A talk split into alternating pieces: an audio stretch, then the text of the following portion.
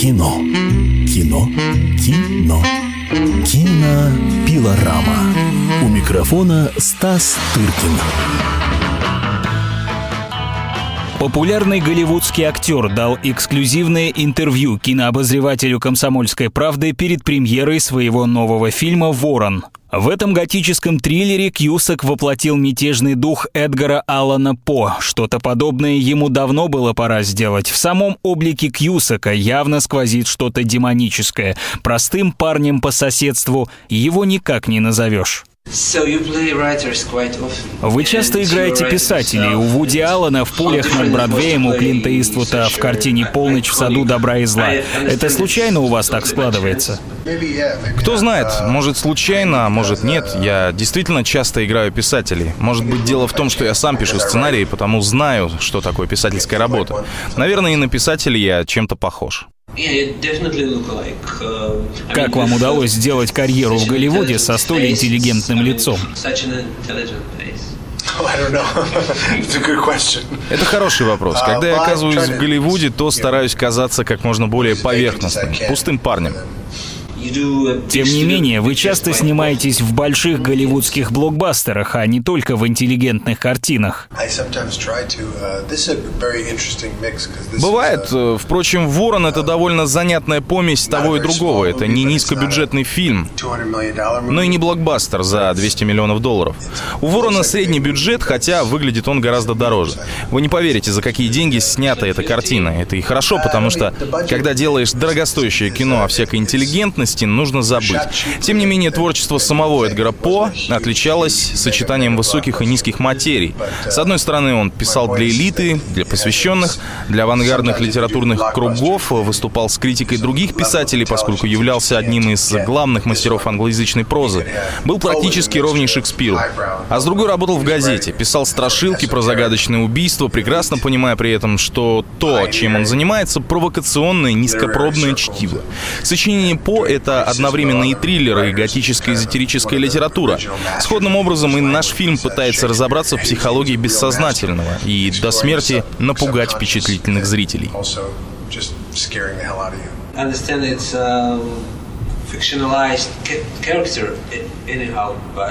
Как вы готовились к роли Эдгара По? Заветы Станиславского вам случайно не помогали? Are you a method man of any kind? Yeah. Do you use this method? I think these days, uh, uh, В наши дни Станиславский настолько крепко вошел в подсознание актеров, что они давно уже присвоили себе его систему, до такой степени, что уже не признаются в этом. Некоторые в большей степени, чем другие, но так или иначе практически все. Лично я больше доверяю собственному чутью. Склоняюсь к тому, что работа бессознательного, например, сны, должны помочь мне понять, что делать в той или иной роли. Особенно в такой роли, как Эдгар По. Во время съемок я заинтересовался теорией тени Карла Юнга. Осознанием тени психиатр Юнг называл процесс знакомства человека во сне с теми аспектами своей личности, на которые он предпочитает не обращать внимания при свете дня.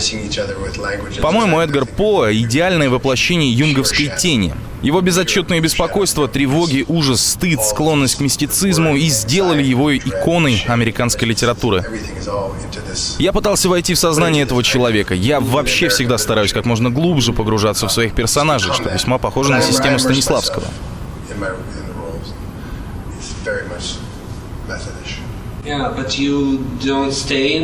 А выходить из образа вам легко?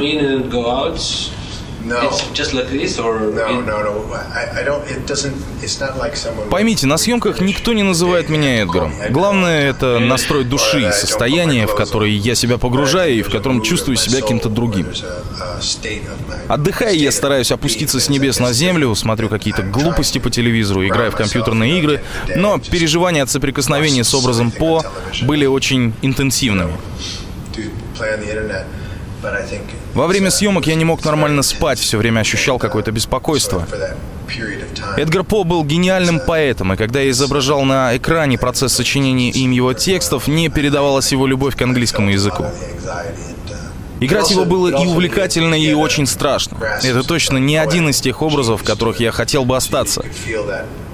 Если надолго останешься в этом состоянии ума, точно сойдешь с ума.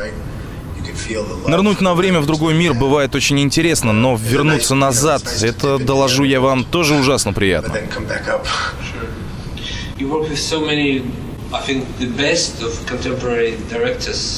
Вы работали с лучшими современными английскими и американскими режиссерами, от Стивена Фрирса и Вуди Аллена до Клинта Иствуда и Терренса Малика. Кто из них наиболее вас впечатлил?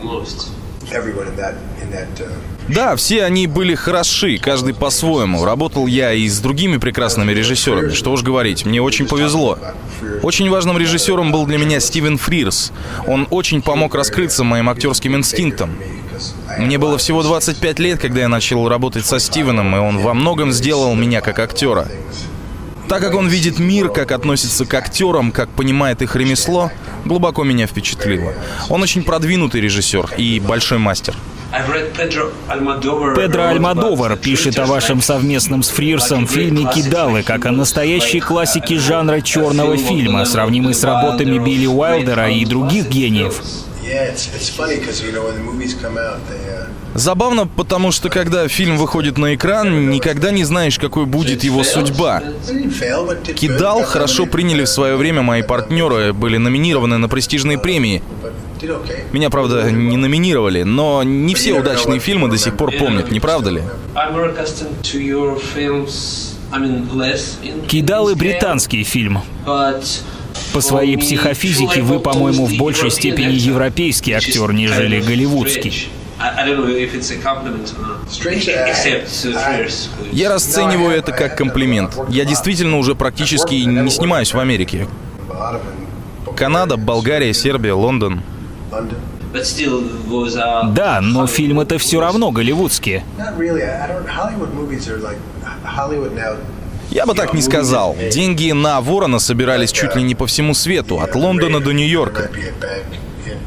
Мы набрали денег там и сям, сняли кино, а потом компания Relativity посмотрела готовый фильм и купила его, повесив на него свой логотип.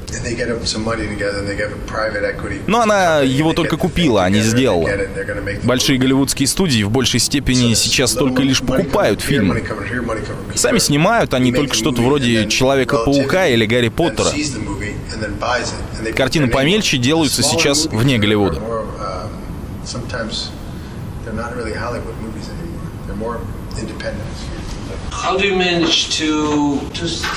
Как вам, знаменитому актеру, удается избежать условностей и гламурной жизни? Как вы умудряетесь оставаться таким закрытым и загадочным, что лучше вас, кандидата на роль Эдгара По, нет, и при этом сохранять к себе интерес со стороны публики и продюсеров?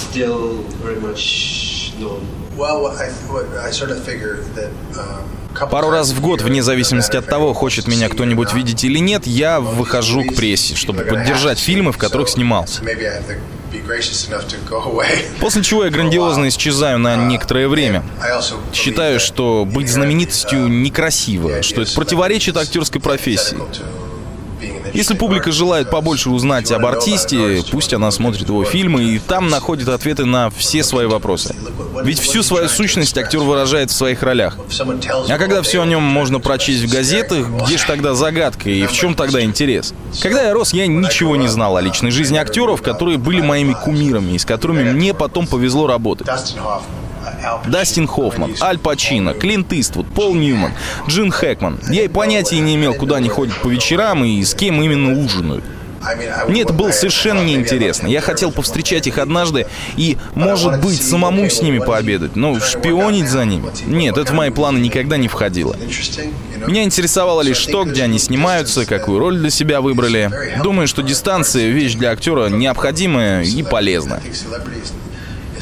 Узнаваемый звездный статус ничем не помогает, только вредит.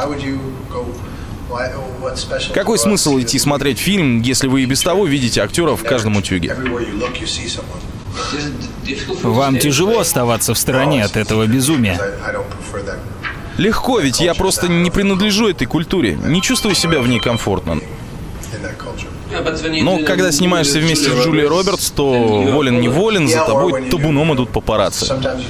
Да, такое случается, и с этим ничего не поделаешь. Личное дело. Джон Кьюсак родился 28 июня 1966 года в пригороде Чикаго. За исключением мамы, работавшей учительницей математики, все остальные родственники Джона – актеры. Отец Дик Кьюсак, сестры Джоан, Энн и Сузи Кьюсак, брат Билл Кьюсак.